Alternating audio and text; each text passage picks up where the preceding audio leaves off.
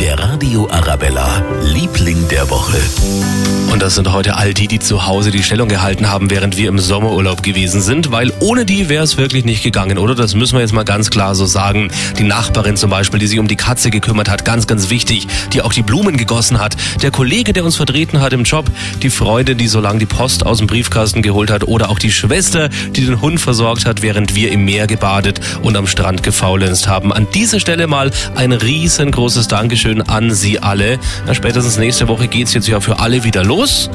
Dann äh, sind alle wieder im Alltag angekommen und bis dahin gibt's von uns die echte Abwechslung. Der Radio Arabella, Liebling der Woche.